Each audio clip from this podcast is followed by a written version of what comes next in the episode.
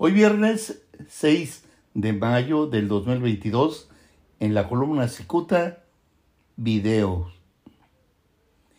Invadido por la rabia y la impotencia, los ojos de aquel militar retirado se llenaron de lágrimas al observar eh, un video que muestra cómo un grupo de delincuentes armados, uniformados y encapuchados someten a supuestos militares a quienes, tirados boca abajo, insultan y golpean.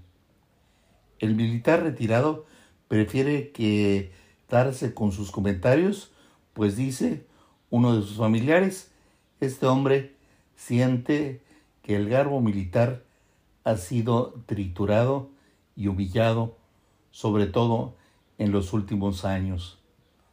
Dicha cinta, que circuló ampliamente en las redes sociales la semana pasada, generó indignación entre los cibernautas, sobre todo al saber que la Secretaría de la Defensa Nacional se ha sometido a las órdenes de su comandante supremo.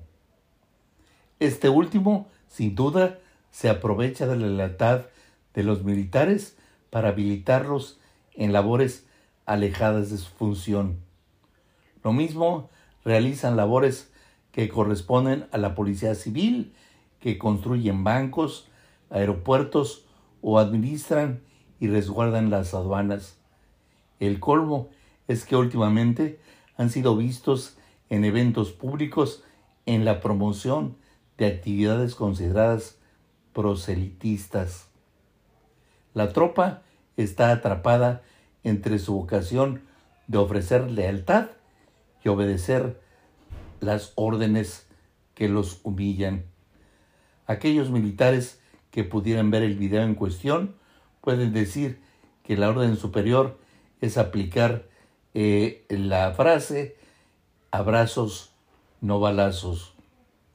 Y aunque se desconoce cómo fueron capturados los militares que aparecen en el video, ellos fueron sometidos por los delincuentes, ellos debieron también limitarse para responder así a la orden que se les dio.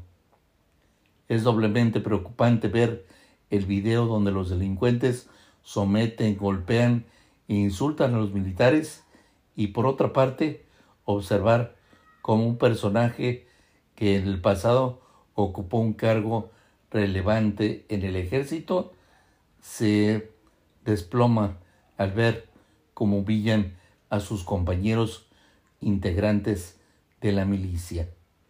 Muchas gracias. Les saluda Jaime Flores.